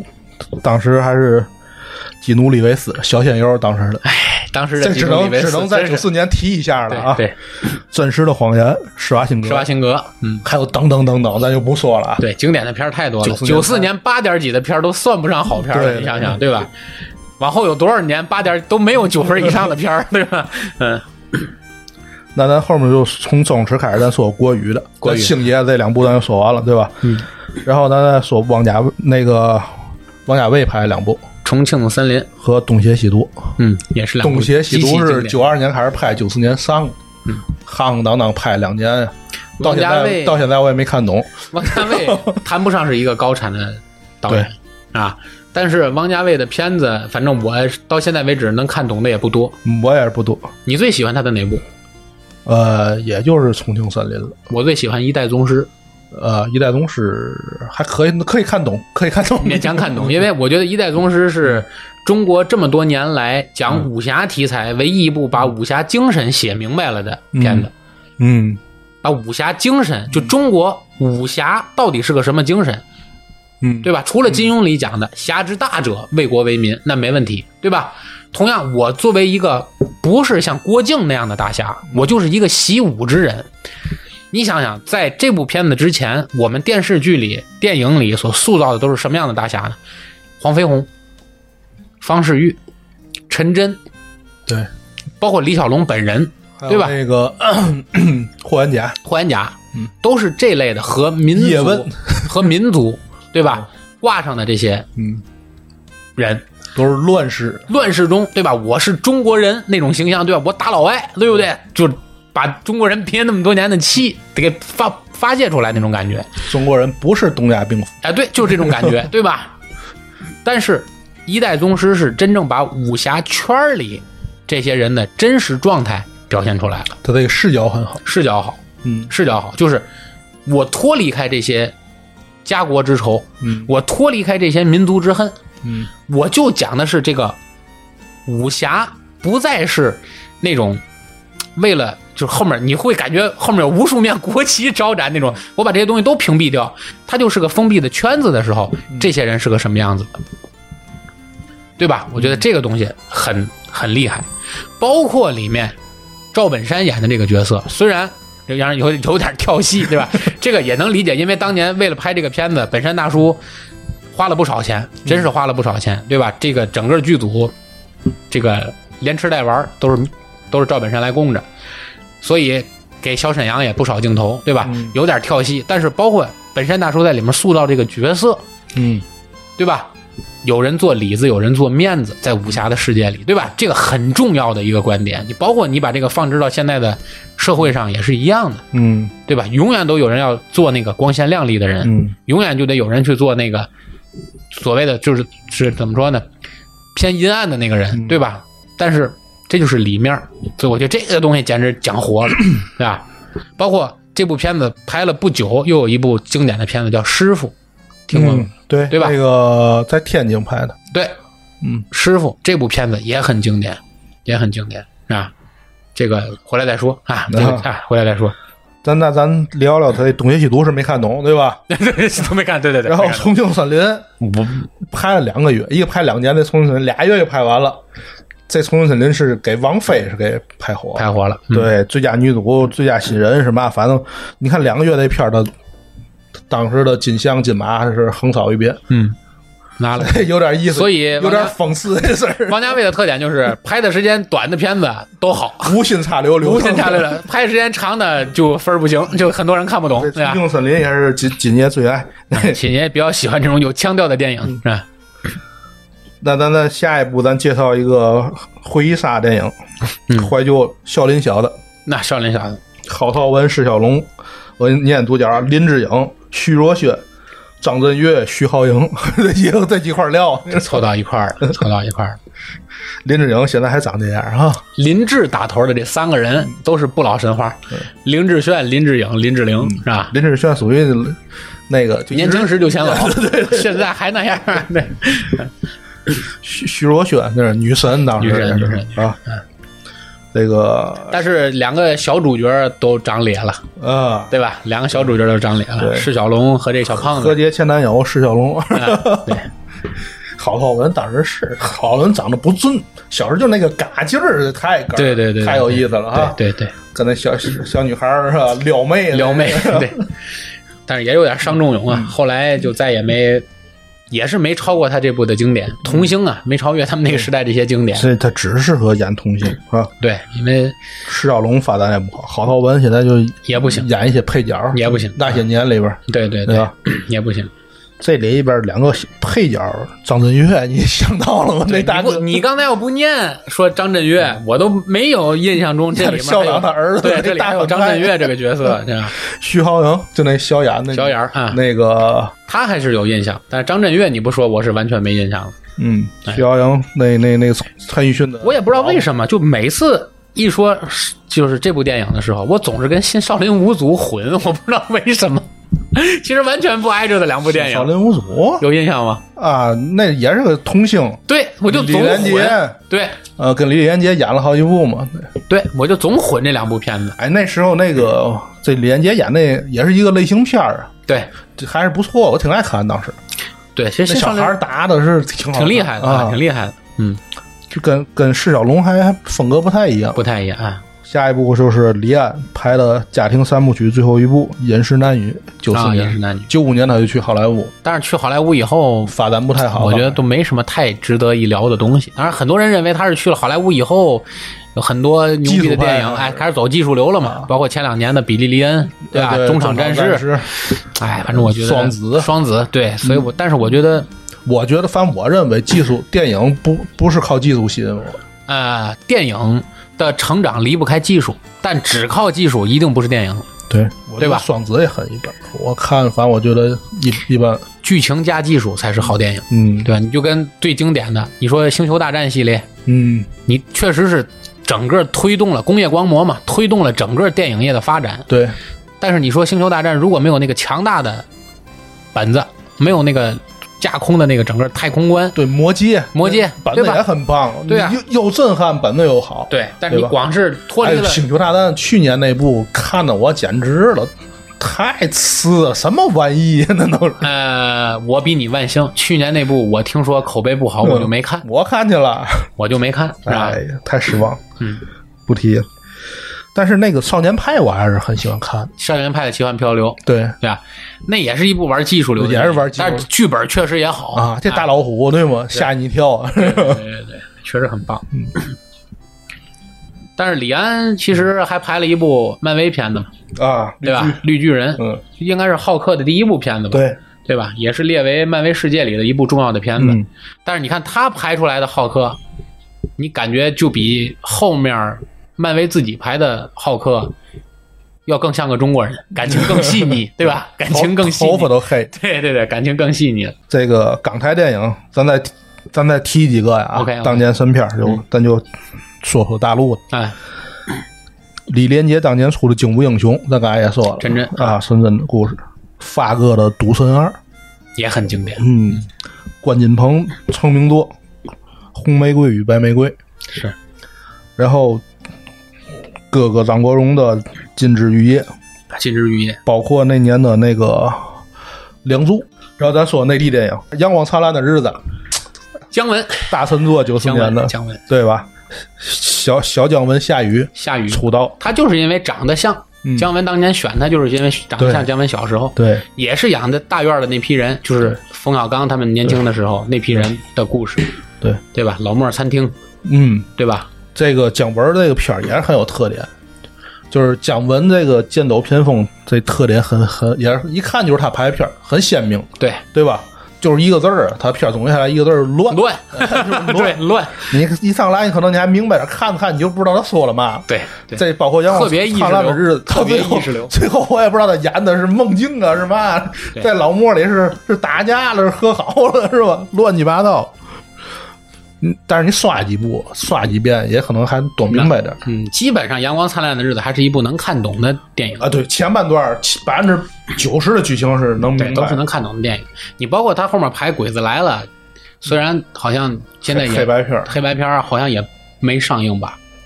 当时是上了吧？我反正当时看了，《鬼子来了》，我看啊我是了，我也看了，但是好像我看的盘，对也是能看懂的电影，对吧？你包括后来排最经典的《让子弹飞》，啊，对吧？其实也还嗯但是但是这个节奏很混乱，他就赶路人哗哗哗那种，对吧？你得仔细。对他就是情节，他是通过镜头的蒙太奇来带故事的，有些有些有些就是女生不爱看他的片儿，就是因为看的累啊你永远你得跟他走，你跟一点儿跟不上，你就不知道他说了嘛，对是吧？对，因为他拍电影不是为了观众拍的，他是为他自己拍的。他拍的那个就是第二部那个那叫哎，那个叫叫叫叫《太阳照常升起》呃，我没看懂，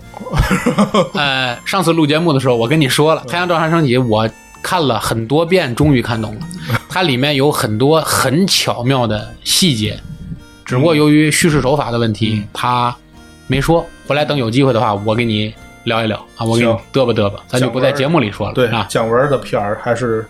可以做一期，哎，值得一做啊，值得一做。当然，我们也得请个更大咖的人嗯啊，跟我们一起来聊聊姜文的电影。行，那啊咱简单先说这些， OK，咱再说一个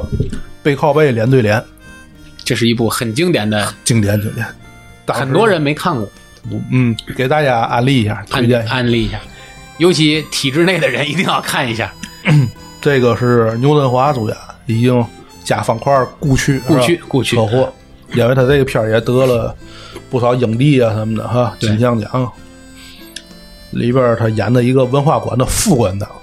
对他这个架构就特别好，这个故事建立在文化馆这个背景下，因为在对老百姓眼里，这就是一个文人圈子。对他上面呢是文化局是吧？对这个局长啊、副局长有俩人人人设，然后就他这副馆长呢，就一直就是他提正馆长提不上去，主对要就是为什么提不上去？对吧？嗯先是调过来一个，说咱现在说的就是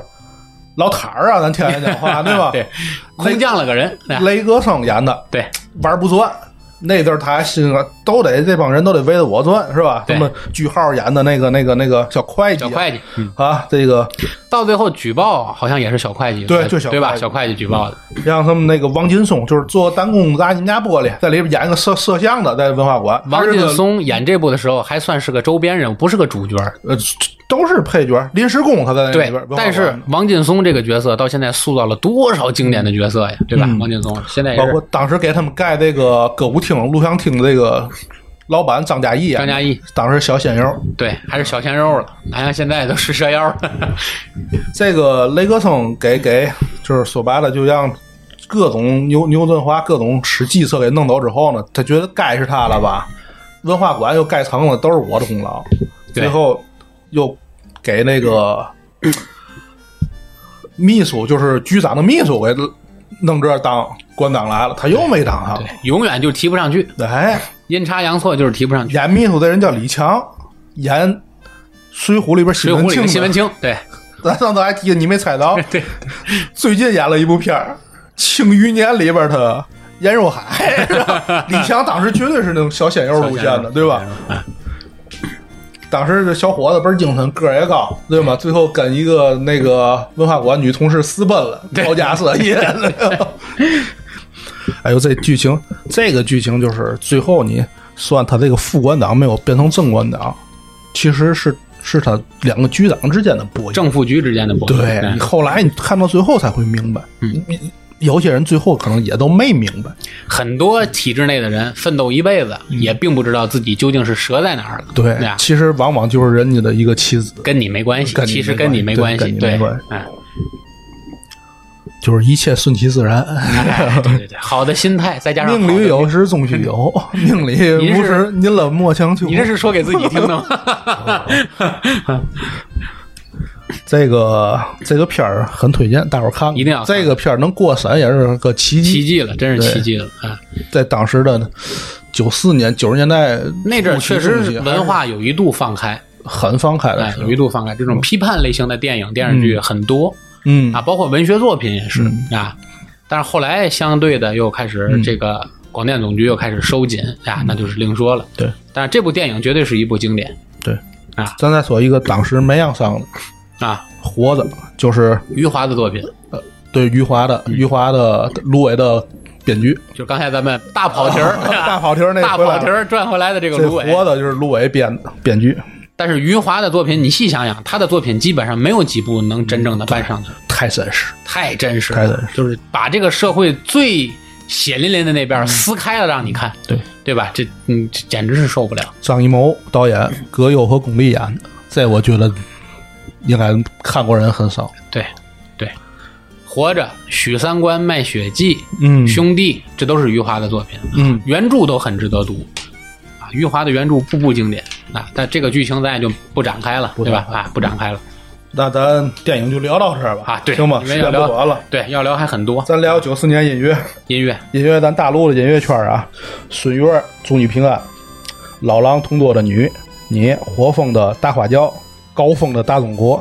李春波的《一封家书》，等等等等，都是这一年的也是中流行歌曲圈儿。也是中国九十年代 MTV 搬上电视荧幕的最火的那一年。对，那一两对年吧，吧嗯你想，，咱对，说你，想再往前就是什么阿莲，就是什么花好月圆，嗯，对吧？这类这几首歌，那很多人可能梦里水乡靠后了，阿莲，我觉得前，前靠前哦对然后再往后就是这批歌。但是你到现在回忆起来，当时中国那一代的嗯 MTV，你都能，反正我都历历在目。你包括孙悦的这个嗯，特别抠图，对抠嗯图特别明显，对吧？你包括这个大花椒，啊，后面跟一个大发，大发一直在后面 走，对吧？这个这个这个这个这高峰那大中国也是印象挺深，对，在因为大中国绝对影响咱一代一代人影响一代人，但是很可惜的是，高峰在非典，非典中，嗯对吧？这个这个是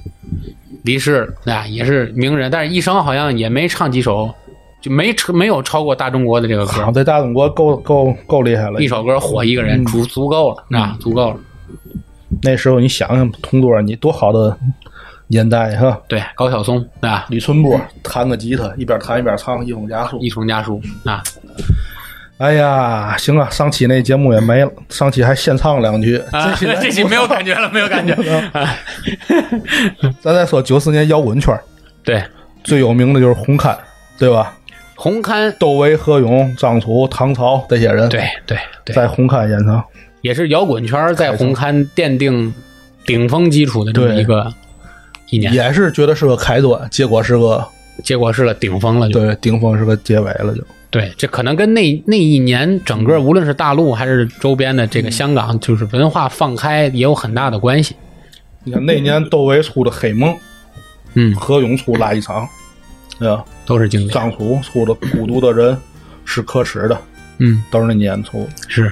那年摇滚圈还有哪些红？那个现在咱看的啊，郑钧郑那钧，年出的《赤裸裸嗯，》啊，咱刚才说这魔岩三杰出的那些歌，还有汪峰。组建报报家机四十三号，嗯也是那年开始的。所以说其实也是因为这些人奠定了红勘在音乐界的基础，对，对吧？红勘在音乐，你知道台北小巨蛋，对香港台北小巨红蛋磡，，对，那年是王菲在红磡连开演唱会嘛？那年她出的《我愿意》出三个专辑，而且那年王菲改名儿，以前叫王金文儿，嗯她就从九四年改名叫王菲。嗯，港台的啊，咱说港台出的歌儿，港台的歌儿， 呃，咱先说四大天王，学友的《饿狼传说》，嗯华仔忘情水，呃那个郭富城的《 铁幕诱惑》，黎明的黎明出哪首我看看，四大天王里啊，其实也难怪你黎明记不起来，黎明基本上没有几首我会的歌，没有一天不想你。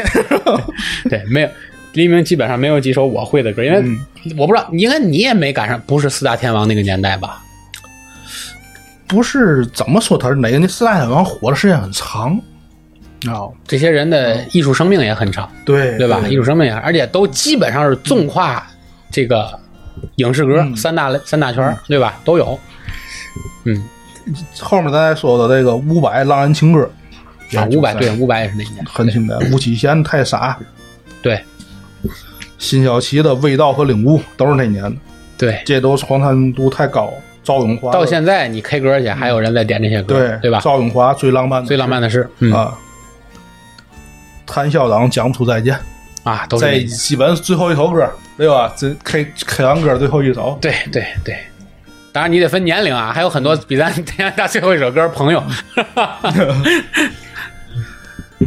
这个音乐圈儿。然后刚才咱说那《名侦探柯南》，九四年开始连载，是漫漫画连啊载还是漫画动画连连载？漫画连载，九四年动开动画应始，该是晚一年，我没记错，晚两年。我印象中要没错的话，柯南第一集就是凌霄飞车杀人事件，对对吧然后大他那个变小了嘛，对，嗯，凌霄飞车杀人事件。九四年还有就是然后今年嗯终于柯南又长了一年 级， 我们都快走了一代人了， 柯南刚长了一年级。嗯九四年还有咱小时候经常看《小神龙俱乐部》开播，哎呦，真是这这太经典了！我估计可能很多人都已经不知道这个东西了啊。小神龙俱乐部天天中午演，六日哎，礼拜六好像是，晚上也有吧？我印象中反正中午四位 Sonic 啊，小神龙俱乐部嘛，对对不对 Sonic。啊？太经典了，太经典了然后游戏圈儿，九四年《极品飞车》啊！然后基本没辙 PS 一，就 PS 开始 PS 第一代，对 PS 第一代，你看太身后新现在 PS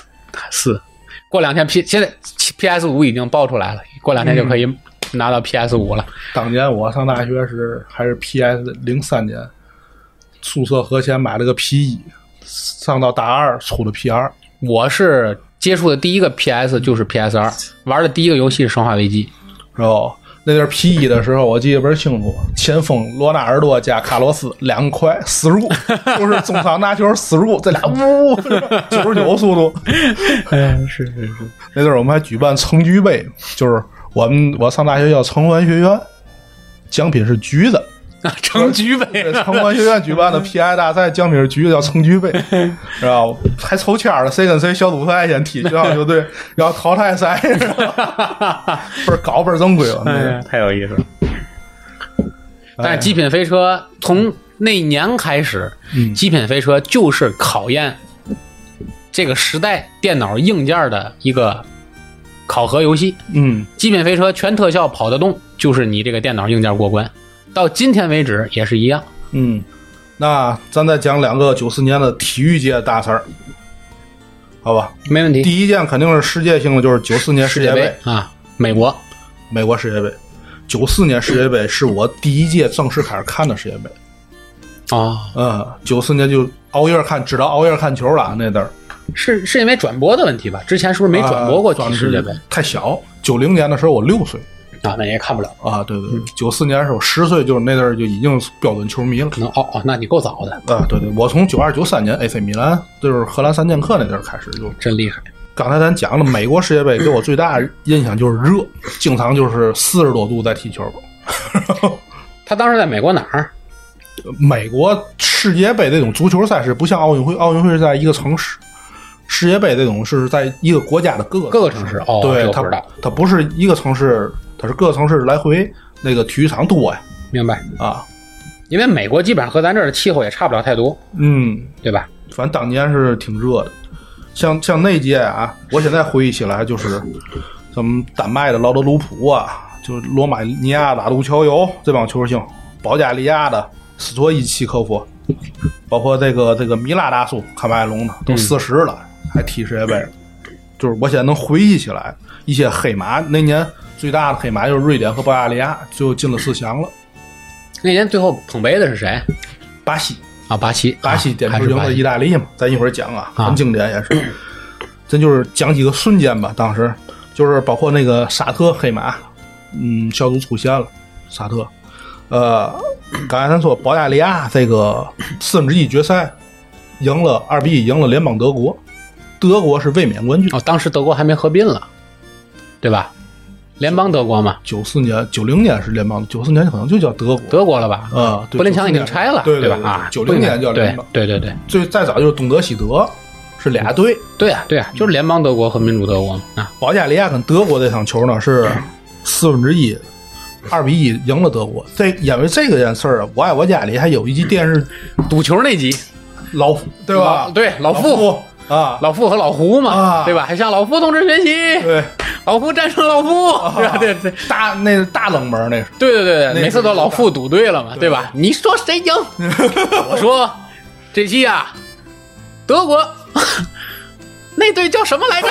那那那，咱都不知道对对对 对，你连哪队都不知道，你还跟我赌球？那时候绝对没想到德国会输给保加利亚。对对嗯对对，没错没错，那一届我我是个阿迷呀，九四年阿宁是最强的阿宁，阿根廷对，阿宁是这样，八六年马拉多纳领的阿宁是夺得冠军，九九零年。九零年的时候，世界杯是也是靠马拉多纳基本一己之力吧，带到世界杯亚军。传奇人物啊，一个人领导联一个邦球队是吧？联邦德国他是零比一，决赛里输了德国。嗯，然后呢，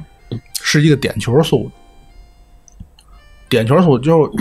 马拉多纳呢就一直就觉得这个点球啊是子虚乌有的，是个误判，是国际足联啊想作案你。就不想让他拿，对。然后就是从九零年这件事儿开始，他就跟国际足联就做做下扣了，说白了就给德国际足联得罪了。咱为嘛讲这个呢？就跟九四年这个就接上了。当时啊阿根廷是个前场是什么？巴蒂斯图塔。嗯，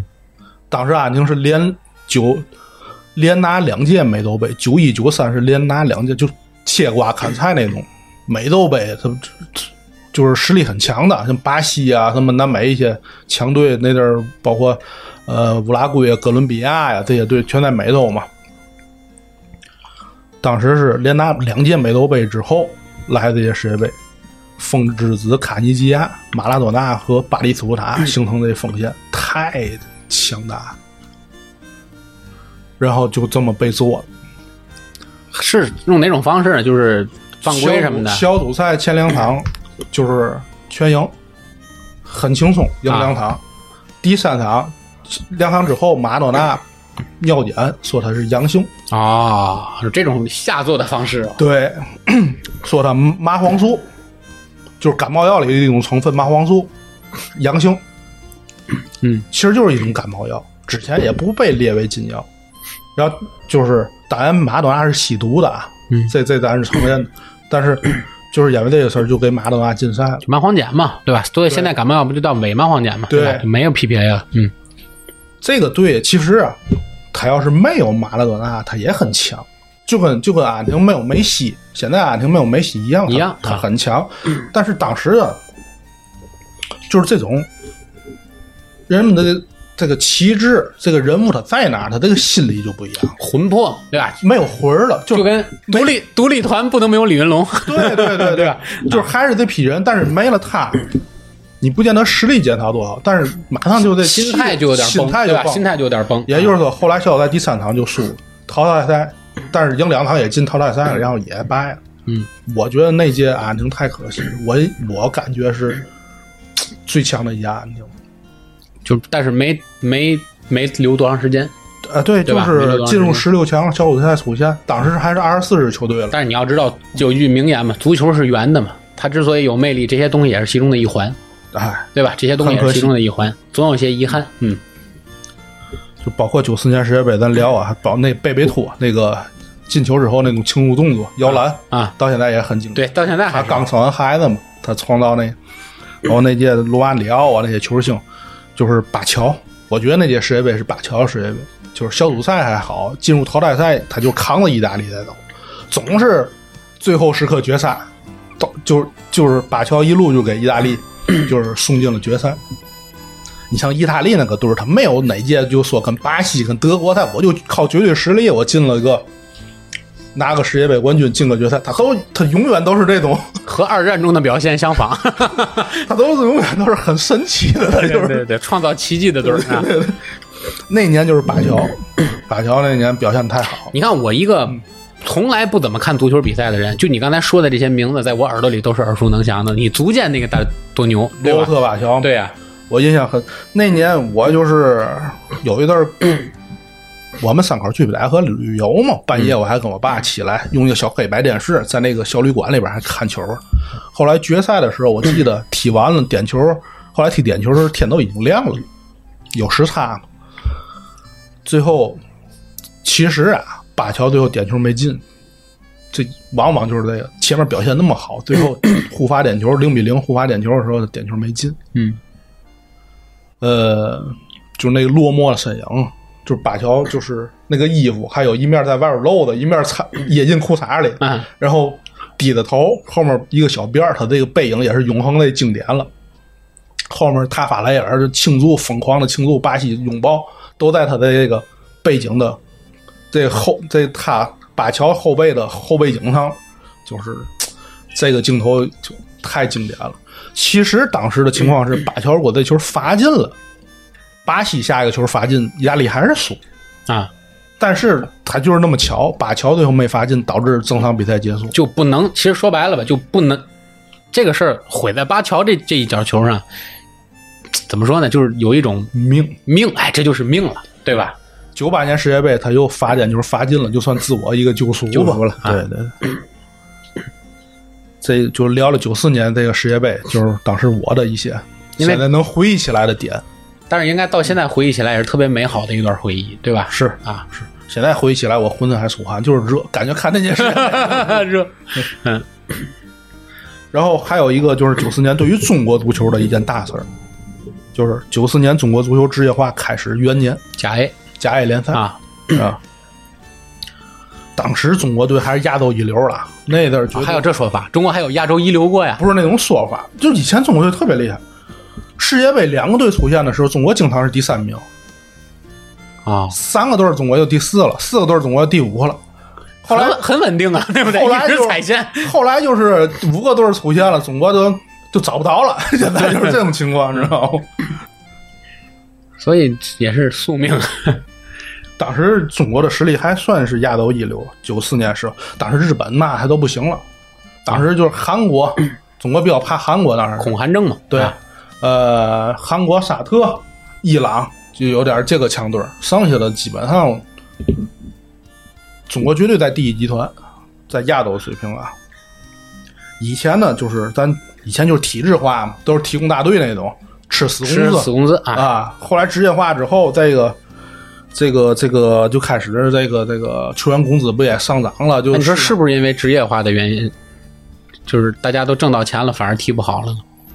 有这个可能。当然，这个但是你不职业化是反反潮流的，是是是是，你不职业化，你就是很难体现出专业性来嘛，对吧？对这个，其实这职业化在中国推广足球职业化不是很顺利，这从九二年就就提出来了。有很困难的中国足球职业化，就是有人就说你这不是职业化，你就是在搞资本主义。当时这上啊，那是一定的，因为刚才还刚刚九几年嘛，对吧？最后这个事儿在云南混法基地是怎么定的？就是因为九二年小平南巡的时候说了一句话，一定要坚持改革开放。就是因为这句话，最后九四年形成了中国足球职业化。嗯，要没有小平同志南巡的这句话，到现在中国足球还不知道，肯定也职业化了。这是个可以参考现在的朝鲜足 球嘛，对吧？以前都是那种赛赛会制，知道吗？改成这种就是联赛制。所谓赛会就是找一个集中时间，就跟世界杯赛了，就各个队儿都集中在一块儿踢踢个小组赛、淘汰赛，就得冠军。以前都是这种赛会制，就后来变成这种双循环组合堂了。我给大家就是找了点儿资料，当时的当时的关于这个甲 A 对的职业化的职业化以后，中国足球飞速发展。首先是职业化后球员的待遇变化，职业化后球队变了俱乐部，有了资本注入，球员收入也相相应上涨。体制时代的收入是源于政府，隶属于省队或者市队，被称为专业运动员。当时球员的省收入相对较低，志愿化后，在沈阳，上海申花队三比二战胜了沈阳六奥队，打进制胜一球的神思领了一千五百元的奖金，而当时队里的主力一个月的工资也就两千。他进了这个球就给了一千五的奖金，在四川一场比赛赢了球，魏群领到了三千元的赢球奖。魏群说：“三千元全部都是五十块钱一张的，我把一我把钱一张一张铺在床上数，数完了就开始发呆。刚成为球员时，我的工资是一个月七十元，职业化改革时一下子涨到了七百。等到万达接手后，是猛增到每个月五千，这还不包括赢球奖。前国脚亲身经历了甲 A 年代的李明说。这也是中国这么多孩子们后来投身踢足球啊，对就万里挑一过这个独木桥的原因啊。卖房卖地，对，公开踢球。第二个就是球员的权利也变得更多。体制时代，球员必须听从政府安排，没有自由转会的权利，没有随时退役的权利，没有合同谈判的权利。进入职业化后，球员的权利相对大大增加。这个中国还发明了一个嘛？职业化之后，摘牌大会，不知道不知道吧？这个都是中国足协的奇葩太多了。就是你这个球员，你想转会吗？你不是我是 A 队的，我想转到 B 队，一个愿买一个愿卖，你不转过来不行，他得摘牌儿。就是有可能还没到 B 队摘牌儿的时候，出来个 C 队给你摘走了。你不管你愿不愿意，你就得去 C 队。啊，当时就是我特就别喜，类似于分配，对吧？当时我特别喜欢的一个球员叫曹天东，就是北京国安的。啊，北京国安他就是因为就是被青岛队截胡了，一下这球员到青岛之后就就完了。你看他心气儿就不对，这球员就沦就是沉迷了。当时呢，第一届职业化还没有天津队了，天津队是九五年第二年甲 A 联赛时候升上来的。第一年职业化冠军是大连万达，啊，大连万达那阵儿就这么嗯，第二名是广州太阳神，第三名上海申花，第四名辽宁远东，第五名山东济南泰山，第六名四川全兴，第七名广东宏远，第八名北京国安，第九名八一，当时还有八一队。后来你想，八一队也不能买外援嘛了，早就就就完了。对。然后是吉林上新、三星降级的两个队是沈阳六幺和江苏麦特，啊，第一年就十二个队，开启了中国足球职业化的先河呀。对，就这个随着这个中国足球职业化呢，这个商业比赛也多了。当时，当时就是创造了一个攻体不败的这个神话。你像现在随便外国来个队儿，就不好好踢就踢踢咱们，关个三四个、四五个跟玩儿他。当时就是所以说，中国足球跟世界水平还差不多。不是还是很接近。嗯，当时是最早是商业比赛，九六年六月，北京国安二比一赢了当时的 AC 米兰，哎工呦，体 二比一赢了阿森纳，三比二赢了巴西的格雷米奥。阿森纳是当年欧洲优胜者杯的冠军，格雷米奥是当年解南美解放者杯的冠军。就是当时格雷米奥主教练就是斯科拉里，就后来零二年带巴西得冠军的那个队，后来也带过广东恒大。所以说当时中国的水平应该是和世界很接近的，甚至对对吧？而且你看啊，这 AC 米兰输了冠之后，他不服气，他回来又来了，知道吗？他他这个队觉得中国这个队儿我怎么会输给你呢？嗯他面上挂不住了，他又来了之后，他跟北京国安又踢了一场，九五年的时候踢了个一比一，也没赢。所以说水平还就哎确实他是他可真是就是已经就是不是表演认真赛的对吧对不是对表演赛嗯认真的在踢了这个词儿。然后国家队在工人体育场也特别厉害，先是四比二赢了这个这个桑普托利亚意甲，当然桑普的那明星也很多，古利特呀什么那阵都在桑普托利亚。就是从这场开始就拉开了这个序幕。时任八一体工大队副大队长李富盛、蒋杰祥。五十年代中国的国有个国家叫蒋杰祥，嗯，他的骨灰就在埋在工体的下面。啊，还有这种事儿对他就是他就说，在工体比赛的中国球队是十二人在战斗，啊，还有我，对 还有我，还有这个蒋杰祥，这蒋杰祥他的遗嘱就让他的后人把骨骨灰埋在工体下面，要看着后来人击败外国人。结果， 哎，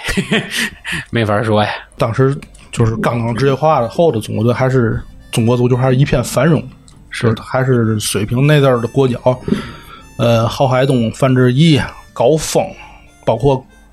那个赢 AC 那场，好高峰协峰国安两个边儿打的 AC 特别快，太棒了，我印象特别深。那我都看直播了，这场球我说到这几场我都看直播。咱就从九六年零比三输了英格兰国家队之后开始，这攻击神话就完了。但是从九四九五年真是的，那阵儿商业比赛也多，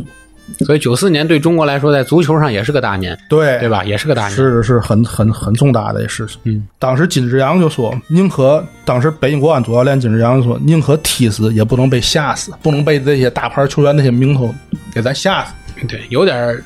中国骨气啊， 有点儿中国的骨气在。啊现在就是别受伤了啊，这个对吧 对？对对玩玩就完了，赚赚钱就完了，对吧？对对，想法已经不一样了。嗯，所以这就是九四年是中国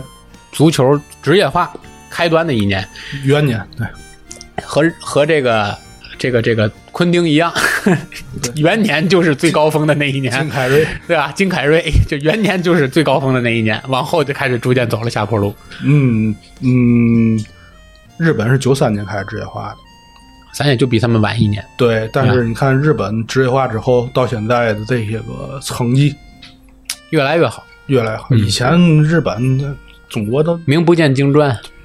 不能这么说吧，反正中国就是踢他很 easy，嗯，很轻松，很轻松啊！现在也成劲敌了，